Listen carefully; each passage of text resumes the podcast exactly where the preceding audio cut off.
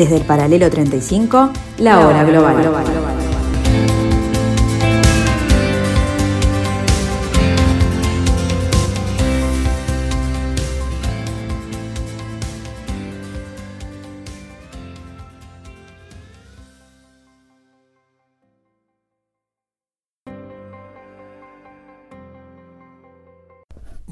tardes amigos, bienvenidos a este jueves 22 de septiembre del año 2022. Bienvenidos nuevamente a este lugarcito de la programación de Radio Mundo en el 1170M de vuestro dial. Bienvenidos a la hora global.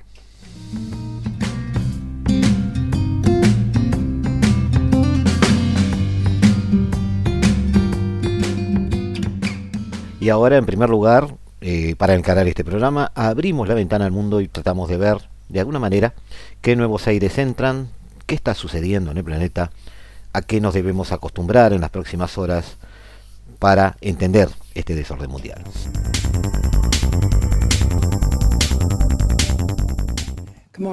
La Fiscalía de Nueva York demanda a Donald Trump, a tres de sus hijos y a su empresa por fraude fiscal. Tras una investigación de tres años, la fiscal general de Nueva York, la demócrata Leticia James, ha demandado el miércoles al expresidente Donald Trump por obtener fraudulentamente préstamos, beneficios de seguros y pagar impuestos más bajos. Sus tres hijos mayores, Donald Jr., Ivanka y Eric Trump, también han sido acusados, así como dos ejecutivos de su empresa. Según la Fiscalía, el expresidente de Estados Unidos exageró la valoración de sus activos y desinfló su patrimonio en miles de millones para obtener beneficios fiscales y de seguros.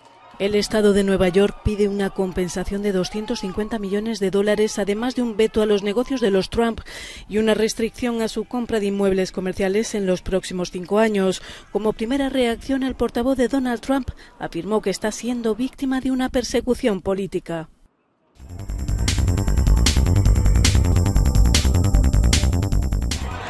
La llamada a las filas por parte del gobierno desata las protestas en Rusia. Este miércoles, el presidente del país, Vladimir Putin, anunció una movilización parcial que consiste en que alrededor de 300.000 miembros de las reservas militares tendrán que acudir al campo de batalla. Esta medida ha generado tensión internacional con los países que apoyan a Ucrania, una apresurada compra de vuelos para huir de Rusia y que miles de personas salgan sin miedo a las calles para manifestar su desacuerdo con la guerra. Estoy aquí porque estoy en contra de lo que hacen llamar operación militar especial. Deberíamos haber tenido miedo antes porque lo peor ya ha pasado. No tenemos miedo. Lo que sentimos es odio contra este régimen que quiere acabar con la vida de nuestros hijos. Mi hijo tiene 18 años y no quiero que muera, quiero que viva. Según la organización independiente OVD Info, por el momento ya hay más de 1.300 detenidos en todo el país, una cifra que está creciendo. Para los líderes occidentales, estas movilizaciones son una respuesta a las recientes pérdidas de Rusia en el campo de batalla. Lo que sí es seguro es que estas protestas muestran el creciente malestar de una parte de la población, que ha salido a la calle a pesar de que la Fiscalía ha advertido de que castigará con hasta 15 años de cárcel la participación en este tipo de actos considerados ilegales.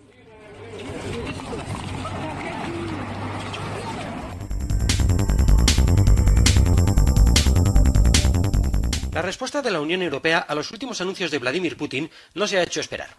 Bruselas ya ha anunciado no solo nuevas sanciones contra Moscú, sino también un aumento de suministro de armas a las fuerzas ucranianas en su lucha contra la invasión rusa.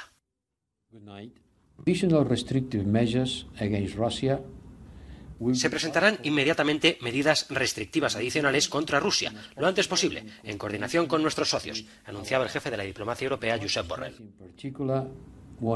Y quiero subrayar un elemento importante en particular. De acuerdo con la Carta de Naciones Unidas y el derecho internacional, Ucrania está ejerciendo su legítimo derecho a defenderse de la agresión rusa, a recuperar el pleno control de su territorio. Y tiene derecho a liberar los territorios ocupados dentro de sus fronteras internacionalmente reconocidas. Y para ello seguiremos apoyando los esfuerzos de Ucrania con el suministro de equipos militares mientras sea necesario.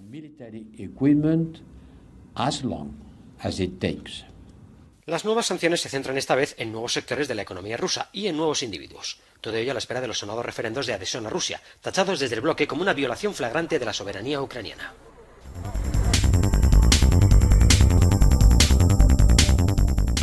Los católicos en Irlanda del Norte superan a los protestantes por primera vez desde la creación de la provincia británica hace 101 años, según indicó este jueves el Censo de Población de 2021.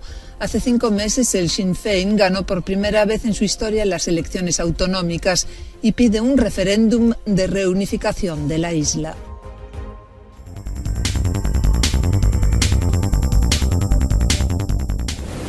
Miles de australianos exigieron este jueves el fin de la monarquía con varias protestas realizadas en diversas ciudades del país, en la misma jornada de la conmemoración del Día de Luto Nacional decretado por el fallecimiento de la reina Isabel II. El primer ministro Anthony Albanese estuvo entre los oradores que presentaron sus respetos en una ceremonia celebrada en el Parlamento de Canberra. Quizá el mayor homenaje que podemos ofrecer a su familia y a su memoria no sea una estatua de mármol o una placa metálica, sino un renovado abrazo al servicio de la comunidad, una comprensión más verdadera de nuestro deber hacia los demás, un compromiso más firme de respeto para todos. Mientras tanto, en Melbourne, cientos de personas protestaron, alegando que la monarquía desempeña un papel en el impacto perjudicial de la colonización británica sobre los pueblos indígenas. La corona tiene sangre en sus manos, manifestaban. Ella firmó durante su tiempo de reinado. Si usted se remonta a los documentos legales y todos los documentos que encarcelaron a nuestra gente, fue su firma que estaba en ellos, por lo que no es inocente de ninguna manera.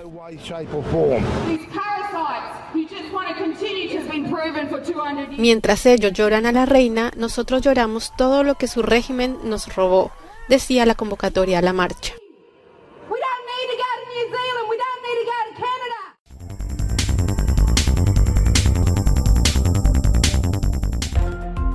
El gabinete holandés anuncia la limitación en los precios del gas y la energía con el fin de mantener facturas energéticas asequibles. El rey Guillermo Alejandro prometió un paquete de ayuda de 18 mil millones de euros para los hogares de renta baja y media. El gobierno espera que con el límite a los precios, los hogares ahorren una media de 190 euros al mes.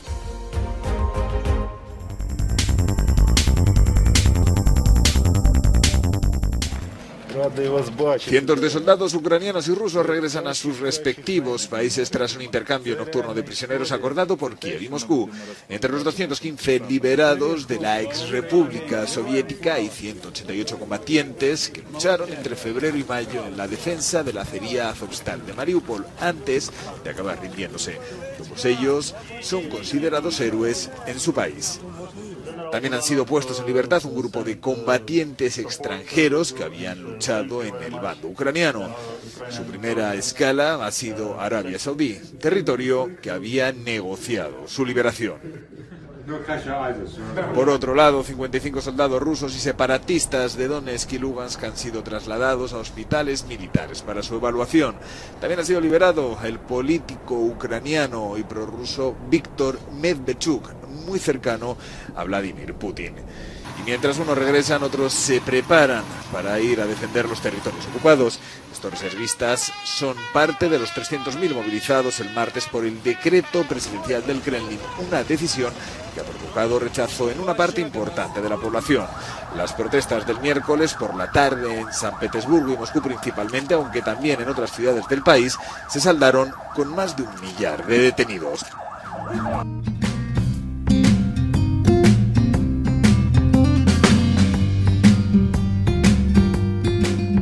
Por supuesto, por supuesto que igual que otras veces, este, agradecemos a las cadenas internacionales, Euronews, France 24, las que usualmente están con varios podcasts, este, tanto en YouTube como en otras redes sociales, este, y de las cuales extraemos este, algunos, este, algunas frases, algunos comentarios, eh, como para enterarnos un poquito de qué va la cosa en este, como digo siempre, en nuestro nuevo giro del planeta.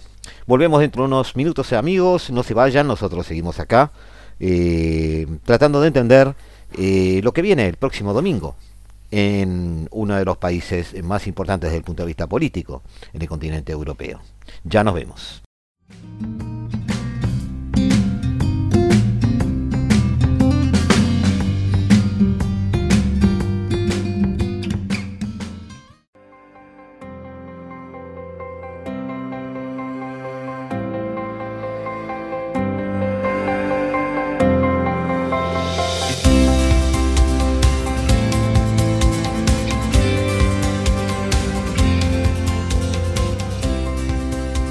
Desde el paralelo 35, la hora global.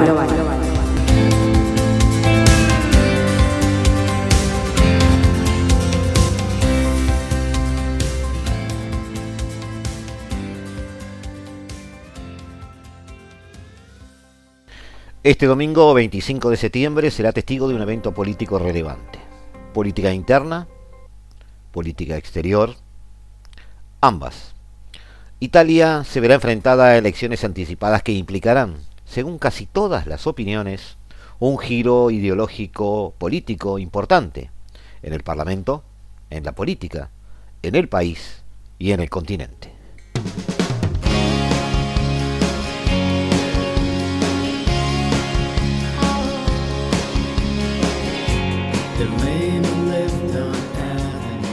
Bajo la constitución de la República Italiana actual, los votantes elegirán 400 miembros de la Cámara de Diputados y 200 miembros del Senado de la República para el decimonoveno Parlamento de Italia.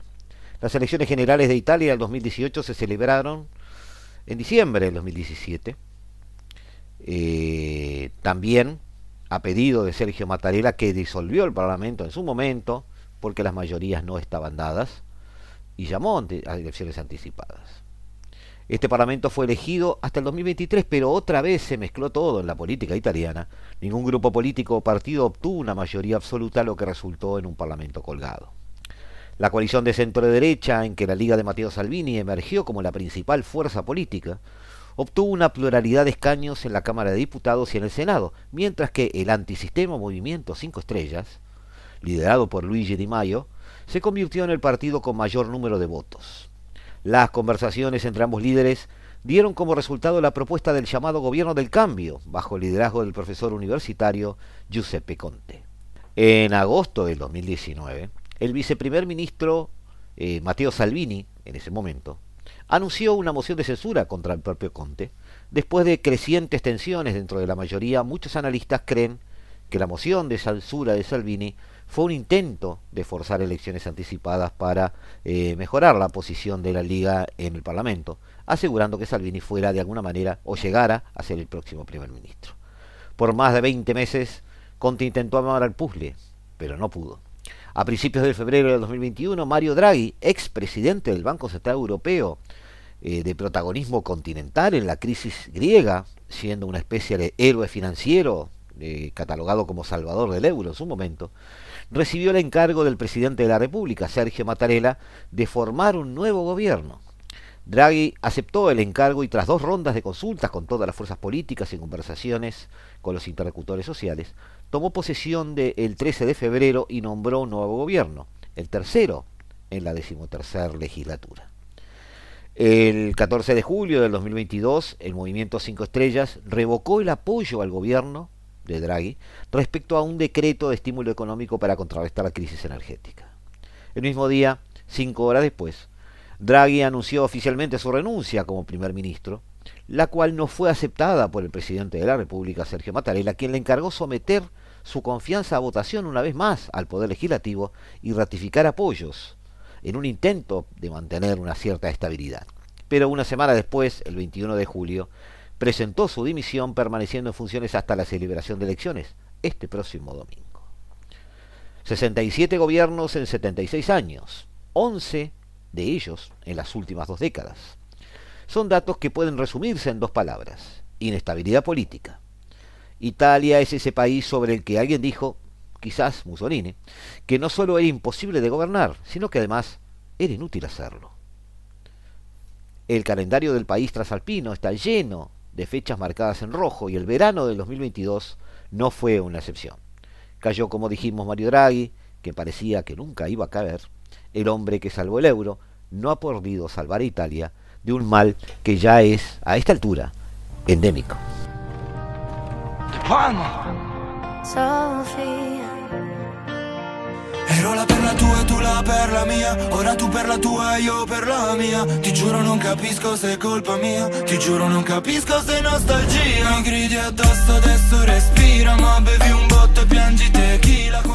En la lista de responsables está Silvio Berlusconi Un hombre, un nombre que ya representó una nueva era hace décadas y que ahora quiere un papel protagonista en el nuevo capítulo de la política italiana.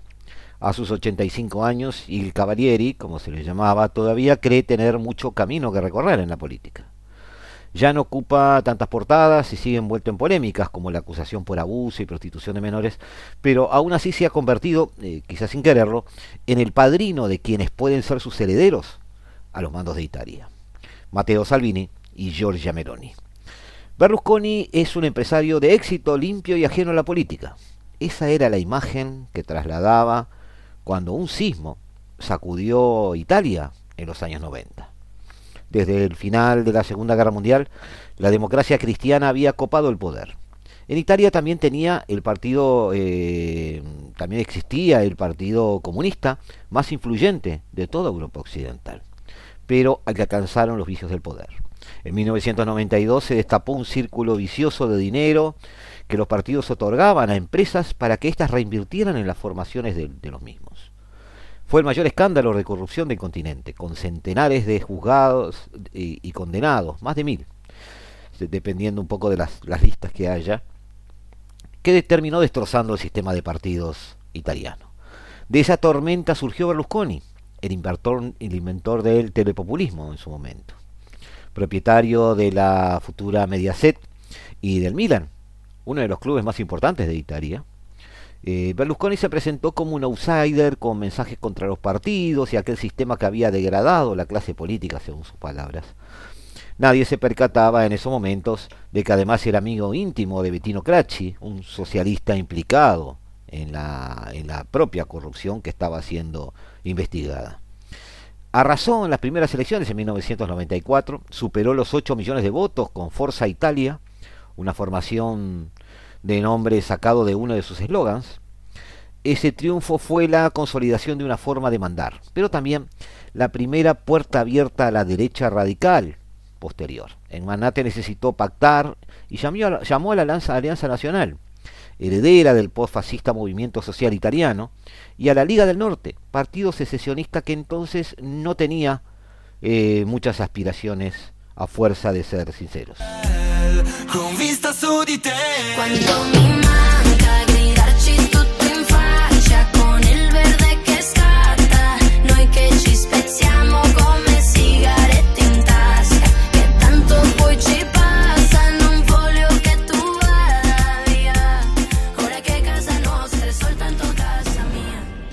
Hoy, hoy transitan eh, los debates políticos sus herederos, Matteo Salvini y Giorgia Meloni. Ella fue su ministra más joven en el 2008, cuando a los 31 años se encargó de la cartera de la juventud. Surgida del movimiento social italiano, Meloni fundó en el 2012 Hermanos de Italia y Fratelli d'Italia. En, en 2018 solo tuvo un 4% de los votos, pero su crecimiento ha sido imparable. Hasta ser la presidenta del grupo de conservadores y reformistas en el Parlamento Europeo. Ahora tiene su propia marca, como la tuvo en su momento Berlusconi, de cuyo primer gobierno hereda el mensaje anticomunista del posfascismo, reconvertido en un discurso ultraconservador bajo el antiguo lema Dios, patria y familia. La otra pata, la Liga del Norte, hoy es la Liga a secas, eh, está, sigue al mando de Mateo Salvini, de quien ya hablamos en la conformación del anterior gobierno. Copió su imagen de un Berlusconi cercano al pueblo y mediático. El líder de la liga adelantó a Forza Italia en su momento, como ahora Hermanos de Italia lo está adelantando a él. Sin embargo, después de haber dejado caer a Draghi, quiere volver a su discurso original, un populismo anti-inmigración que incluso el centro izquierda en parte le ha comprado, dado la especial coyuntura de la realidad italiana y europea en general. Hay otro cambio de era, pero el populismo sigue vivo. Meloni lidera las encuestas y ha hecho firmar a la Liga y a Forza Italia que la convertirán en primer ministra si Hermanos de Italia acaba como fuerza más votada. Sería un, un menage à trois como el que en su momento encumbró al magnate Berlusconi. Por un lado, Meloni y Salvini son el resultado de un proceso que inició Berlusconi cuyo impacto puede llegar más allá de Italia. Mientras pelean por marcar el ritmo de la política nacional al son del extremismo, la Unión Europea teme que el nuevo Ejecutivo sea benévolo con Putin. Meloni se reivindica como atlantista y defiende el envío de armas a Ucrania. Pero Salvini ha mostrado cercanía con el Kremlin y con el líder ruso, eh, que pudo influir en que en su momento soltase a Draghi. Se habló de eso. Y Berlusconi vive bastante cómodo con su amistad con el líder ruso. Eh, y Cavalieri, por su parte, terminó de hacer caer al Ejecutivo al no apoyar su decreto anticrisis y ha abandonado toda neutralidad. Es que todos creen que huele sangre. El fin de la legislatura, la oleada de dimisiones de Forza Italia y la afirmación de su actual líder, Antonio Tajani, de que Salvini y Meloni no son extremistas, solo confirma el viraje radical a la izquierda italiana. Pero lejos de jubilarse, Berlusconi podría además cobrar un favor más ser elegido presidente de la República o del Senado. Ese cargo, bastante simbólico, pero bastante paradigmático para él, sería un broche de oro a lo que fue una carrera política bastante eh, que marcó la historia este, italiana de las últimas décadas. Tras el paso por las urnas, es de esperar que el presidente Sergio Mattarella eh, se jubile, por lo que el magnate podría ver desde el Palacio del Quirinal cómo sigue vivo su legado en manos de la mejor de sus alumnas. La ultraderechista Giorgia Meloni es la gran favorita para convertirse en la primera mujer en presidir un gobierno en Italia tras las elecciones del 25 de septiembre. Un volátil electorado con un 40% de indecisos y abstencionistas debe decidir si optan por el cambio que representa la candidata Meloni. Meloni me gusta desde siempre, desde que empecé a interesarme por la política, decía esta modelo entrevistada en Roma. Me gusta lo que dice y cómo se pone siempre del lado de las mujeres y de hecho es la única mujer que se ha impuesto realmente en la política italiana, a pesar de que no ha sido fácil. Los ultraderechistas hermanos de Italia de Giorgia Meloni defienden la identidad italiana, la iniciativa privada y los valores de la familia contra lo que llaman lobbies LGBT. Tras ser la única oposición durante el mandato de Draghi, Meloni representa en estos comicios la renovación.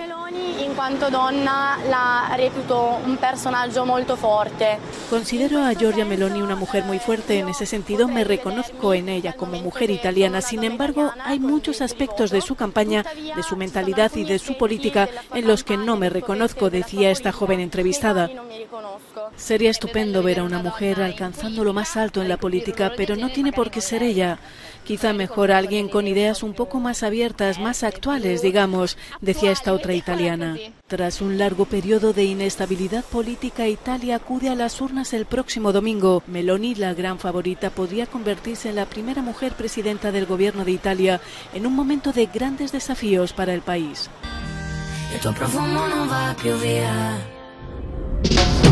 E e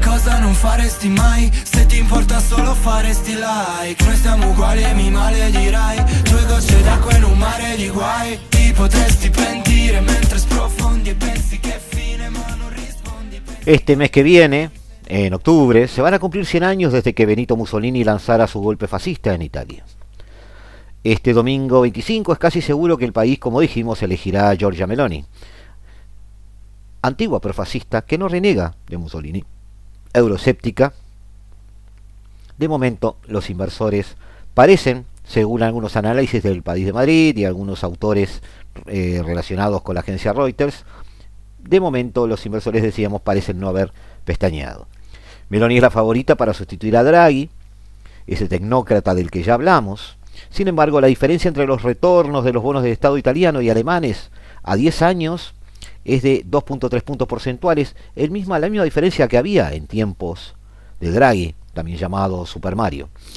Es probable que Italia se las arregle con Meloni, la líder de Fratelli Italia, que según los sondeos será el principal partido tras las elecciones. Pero también existe el riesgo a medio plazo de que la enorme deuda del país se descontrole. Esto podría ocurrir bajo su supervisión o dada la corta vida de la mayoría de los gobiernos italianos, bajo otro primer ministro que quizás venga. La alianza de derechas de Meloni promete bajar los impuestos y aumentar las opciones de jubilación anticipada, pero los inversores están tranquilos porque han abandonado su euroescepticismo y dice que los recortes fiscales dependen del estado de las finanzas del país. Para ellos este, esta afirmación de ella es una buena señal.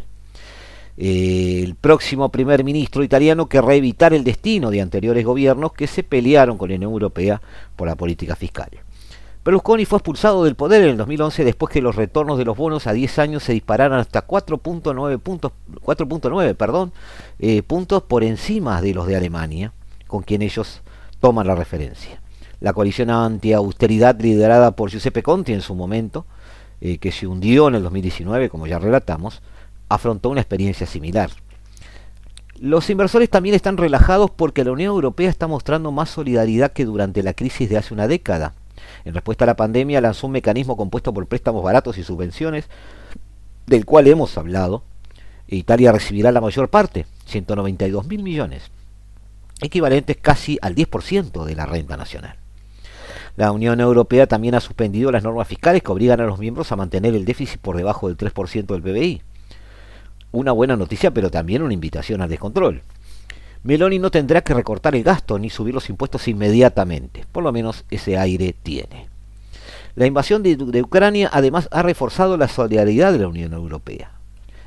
Las constantes críticas de Meloni a Putin le han hecho ganar puntos en parte de la Unión Europea, aunque muchos no estén de acuerdo con sus opiniones sobre los derechos LGBT y la inmigración. En Banco Central Europeo también dispone una nueva herramienta para frenar la fragmentación de la zona euro, comprar bonos de los gobiernos que sufran ataques especulativos siempre que su deuda sea sostenible. En este caso, nadie quiere que Italia entre en barrena o arrastre o termine arrastrando a Francia o España. La lección de Grecia ha sido aprendida.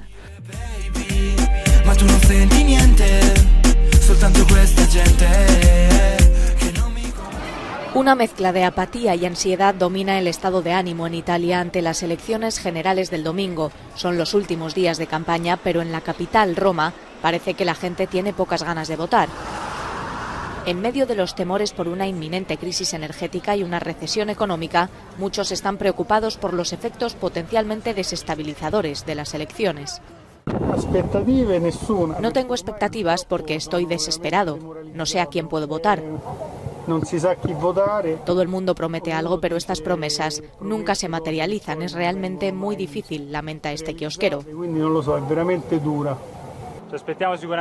Esperamos que reduzcan los costes energéticos, las facturas, la electricidad, el gas, todo.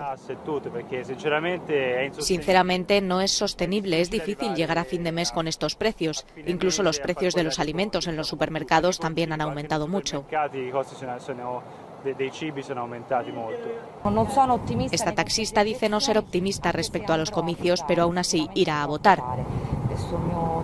Iré sin duda a cumplir con mi deber como ciudadana, pero no puedo acercarme a estas elecciones con gran esperanza porque sinceramente no tenemos gente capacitada. Sinceramente no, porque según me que mancano son personas cualificadas. Según los sondeos, una coalición de derechas liderada por Giorgia Meloni va camino de ganar ha tratado de distanciar a su partido Hermanos de Italia de sus raíces fascistas. Parece haber convencido a muchos de que seguirá las políticas de centro-derecha. Enfrente tiene a Enrico Letta, que cree que solo disfraza su extremismo. Sin embargo, el bloque de la izquierda está dividido tras su ruptura con el movimiento Cinco Estrellas y ha ido constantemente por detrás en las encuestas.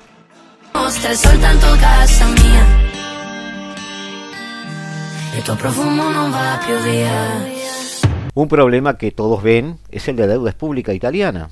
El FMI prevé que acabe el año con el 148% de la renta nacional. Está cerca de ser insostenible.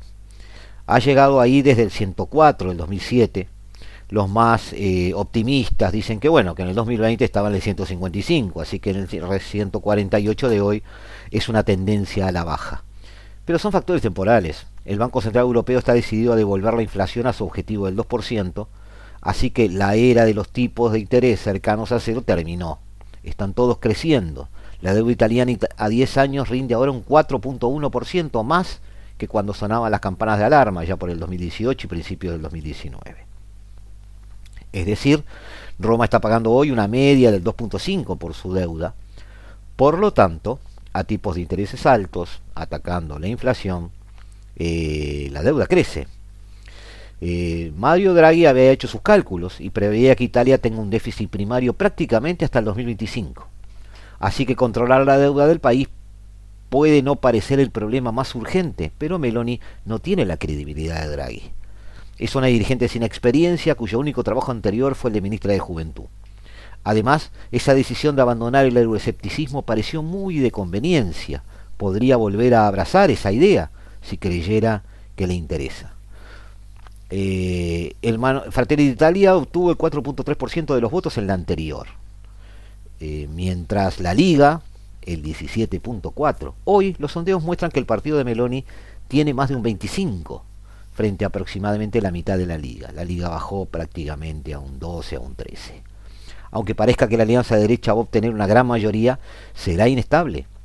La Liga tiene políticas completamente diferentes a las de Meloni su líder, Matteo Salvini, simpatiza con Putin, como ya dijimos, y además desea aumentar el gasto. Salvini no se desviará necesariamente eh, de, mucho de Meloni, pero su partido podría sustituirlo en su momento por un líder más moderado. Eso en la política italiana no sería de extrañar. También hay pequeñas posibilidades de que Meloni pueda unir sus fuerzas con algunos otros partidos. Incluso Draghi podría venir a echar una mano y tirar algún salvavidas necesario. Pero también hay un, escenario, digamos, en el que Meloni vuelve a la política más extrema para evitar ser superada. Podría pasar si se ve acorralada. Podría pensar que la Unión Europea seguiría manteniendo el apoyo financiero de Italia, ya que no tendría las agallas para una confrontación. Muchos lo han intentado. Orban ha obtenido resultados con esa actitud. Pero en este juego del serio, eh, si el Banco Central Europeo se negara, eh, y con no comprara la deuda italiana y ninguna de las partes pestañara, podría estallar la cosa.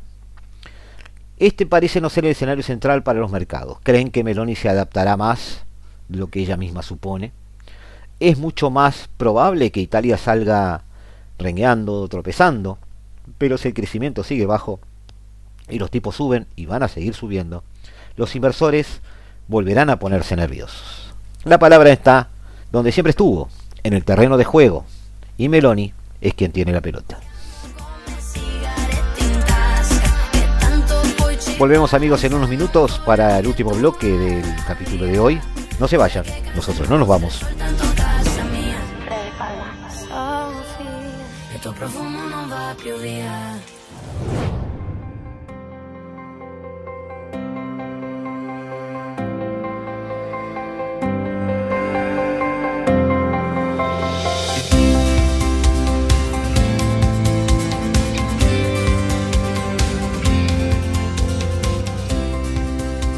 Desde el paralelo 35, la hora global.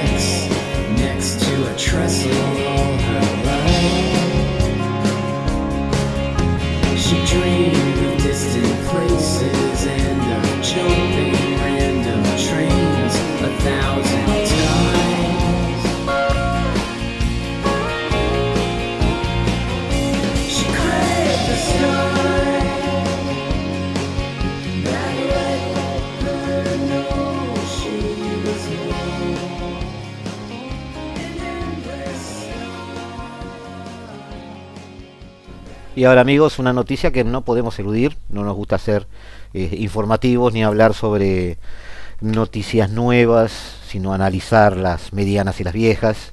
Eh, pero esta movilización decretada por el premier ruso, digamos que admite varias eh, visiones, varios perfiles, y nos gustaría ir sumando opiniones de a poco. En este, en el programa que viene, según pasen los días, vamos a ver de qué se trata y con nosotros un invitado eh, que ustedes ya conocen.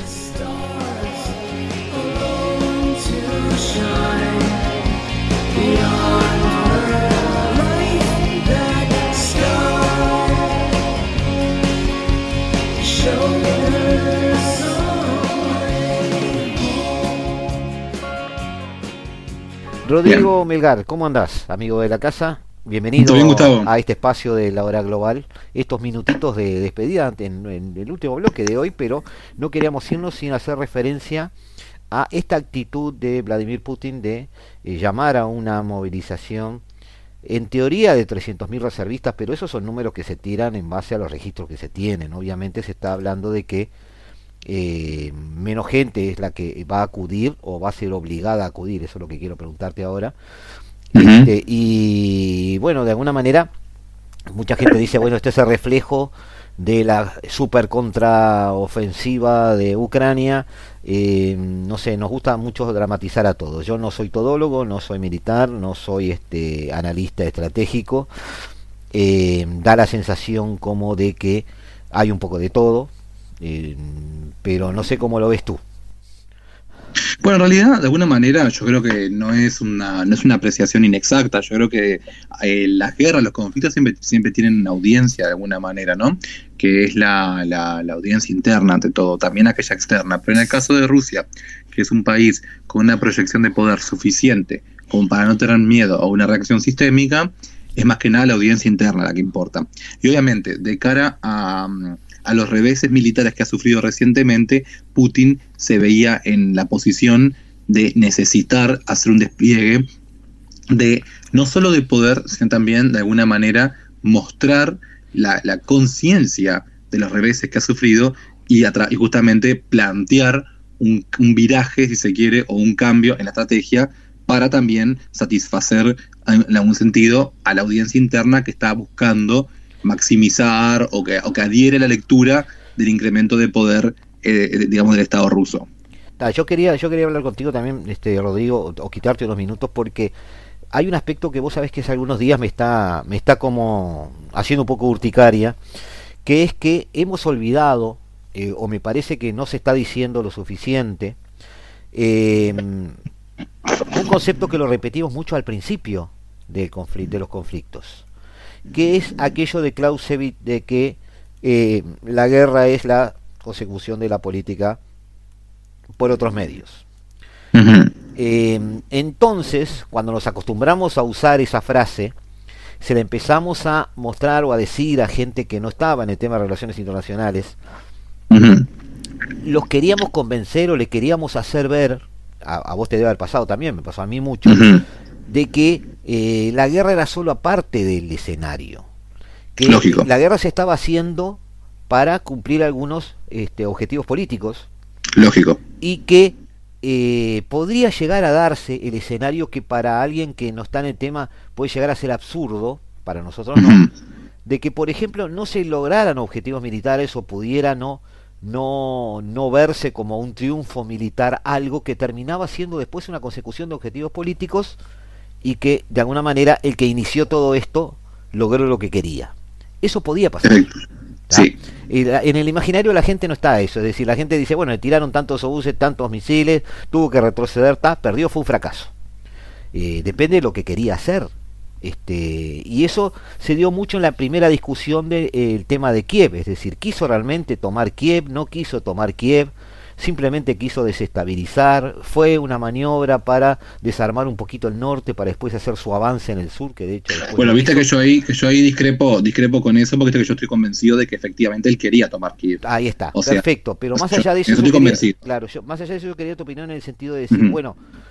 Eh, vamos a seguir tomando ahora como medida de lo de estos días, es decir, como retrocedió eh, o avanzó Ucrania políticamente está perdiendo o en realidad todo esto nos estamos olvidando de ver los objetivos políticos que están por ahí en algún lado escondidos.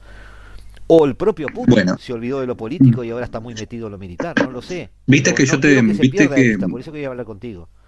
Viste que yo te dije, viste que yo desde el principio, y estoy en la, en la radio, digamos, grabado diciendo eso, que siempre creí que en una, en una victoria ucraniana, ¿no? Y yo ah, creo que es una cosa... Es cierto, tenés razón. Yo lo había perdido de vista, pero no, también, también, Te doy, te doy, tu, te doy tu, tu, punto de ahí. sí, desde el primer momento, cuando todo el mundo estaba básicamente vaticinando la caída de Kiev, yo decía, está bien, pero eh, no, lo veía, o sea, no lo veía, y sobre todo después la, de, digamos, de la resistencia de, de Kiev, dije, ah, esto sin duda eh, es una guerra que tiene para largo. Ahora bien, em, retomando un poco esa, esa línea, va, va, un poco también al tema de los objetivos políticos que vos decías.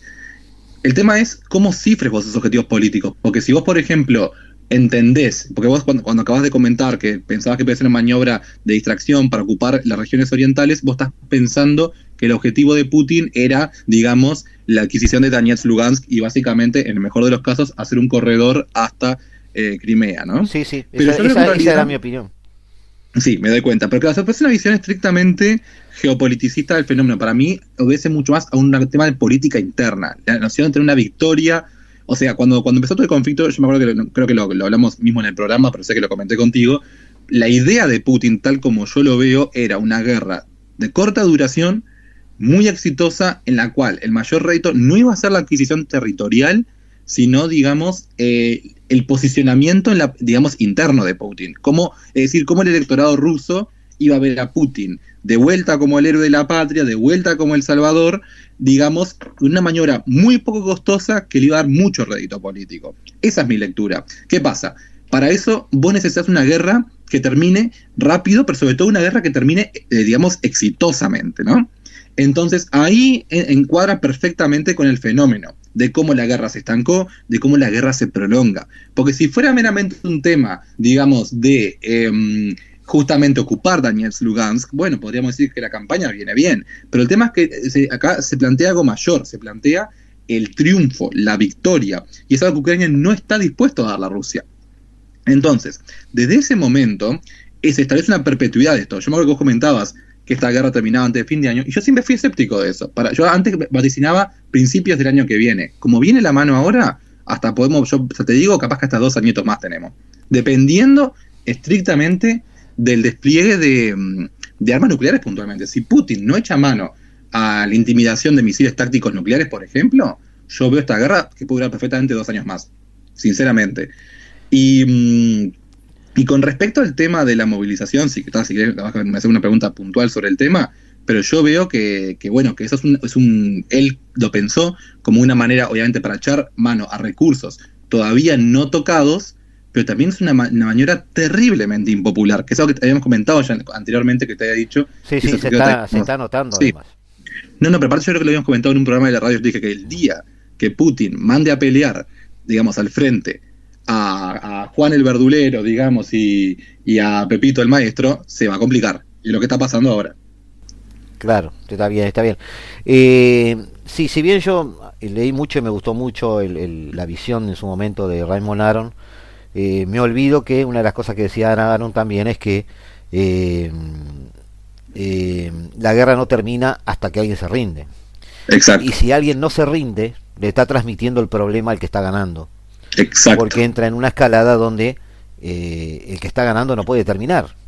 Exacto. Este, y, basta, basta pensar en fenómenos, por ejemplo, como la guerra de Vietnam, donde Estados Unidos tenía una, una superioridad, digamos, táctica durante prácticamente todo el conflicto, pero la, la, la, el absoluto, eh, digamos, lo refractario que era el norte a rendirse, terminó llevando a un día a Estados Unidos a rendirse.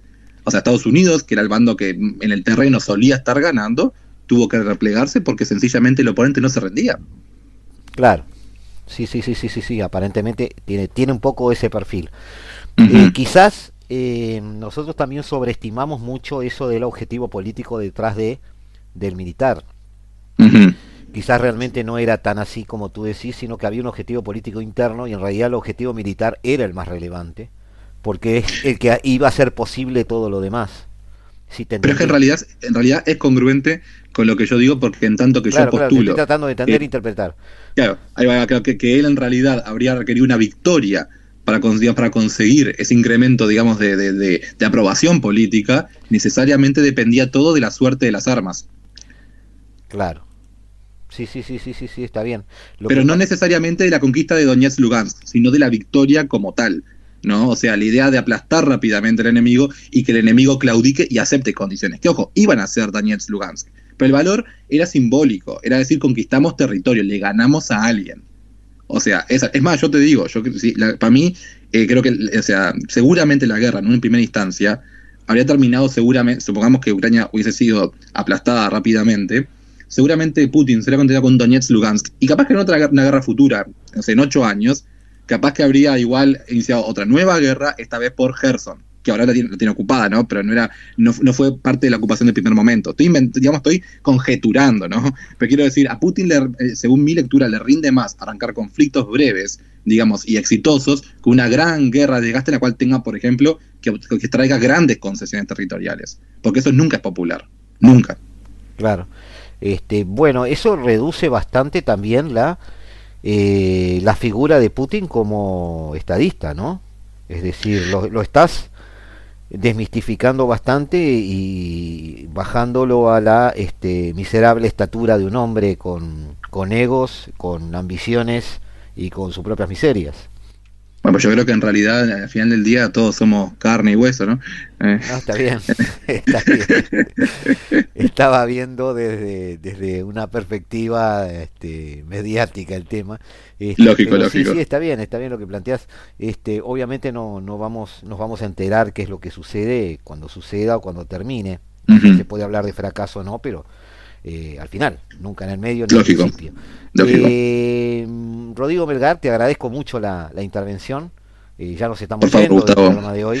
Pero este, la idea es este, reunirnos de vuelta. Te invitamos ya a algún programa próximo. Tenemos algunos en vista. Eh, tengo este, una, una conocida tuya además que tiene alguna referencia como para aportarnos sobre un país vecino, después lo vamos a charlar. Perfecto. Tengo la idea desde hace varias semanas de volver un poquito a los Balcanes. Eh, y, ver ese corredor de Europa Oriental recostado sobre, sobre em, las fronteras con Putin, porque ya digo Putin, ya ni digo Rusia, este, y, y ver un poco qué está toda esa situación, porque también hay movimientos allí sobre el Mediterráneo Oriental em, que van un poco en consonancia con toda esta movida de eh, reacomodo no solo de las potencias grandes, sino, como vimos en el último programa de la hora global, de las potencias intermedias. Rodrigo, un gran abrazo, cuídate. Un abrazo, que va a ser bien, Gustavo. Chao, chao. Dale.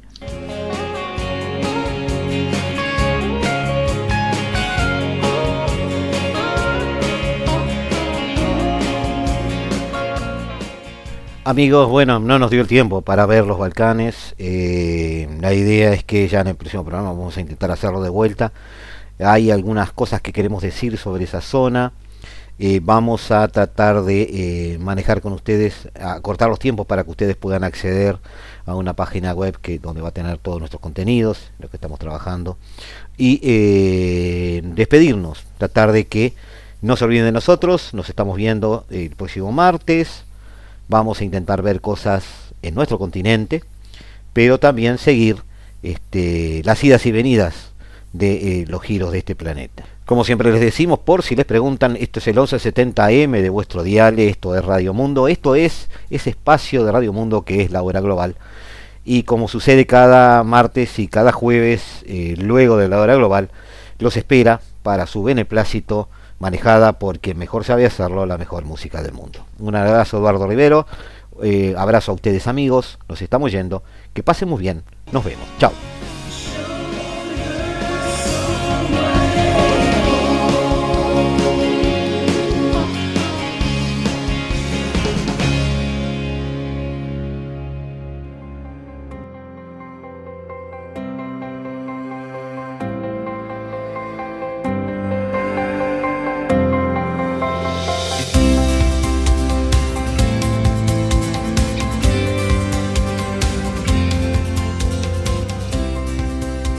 Desde el paralelo 35, la hora global.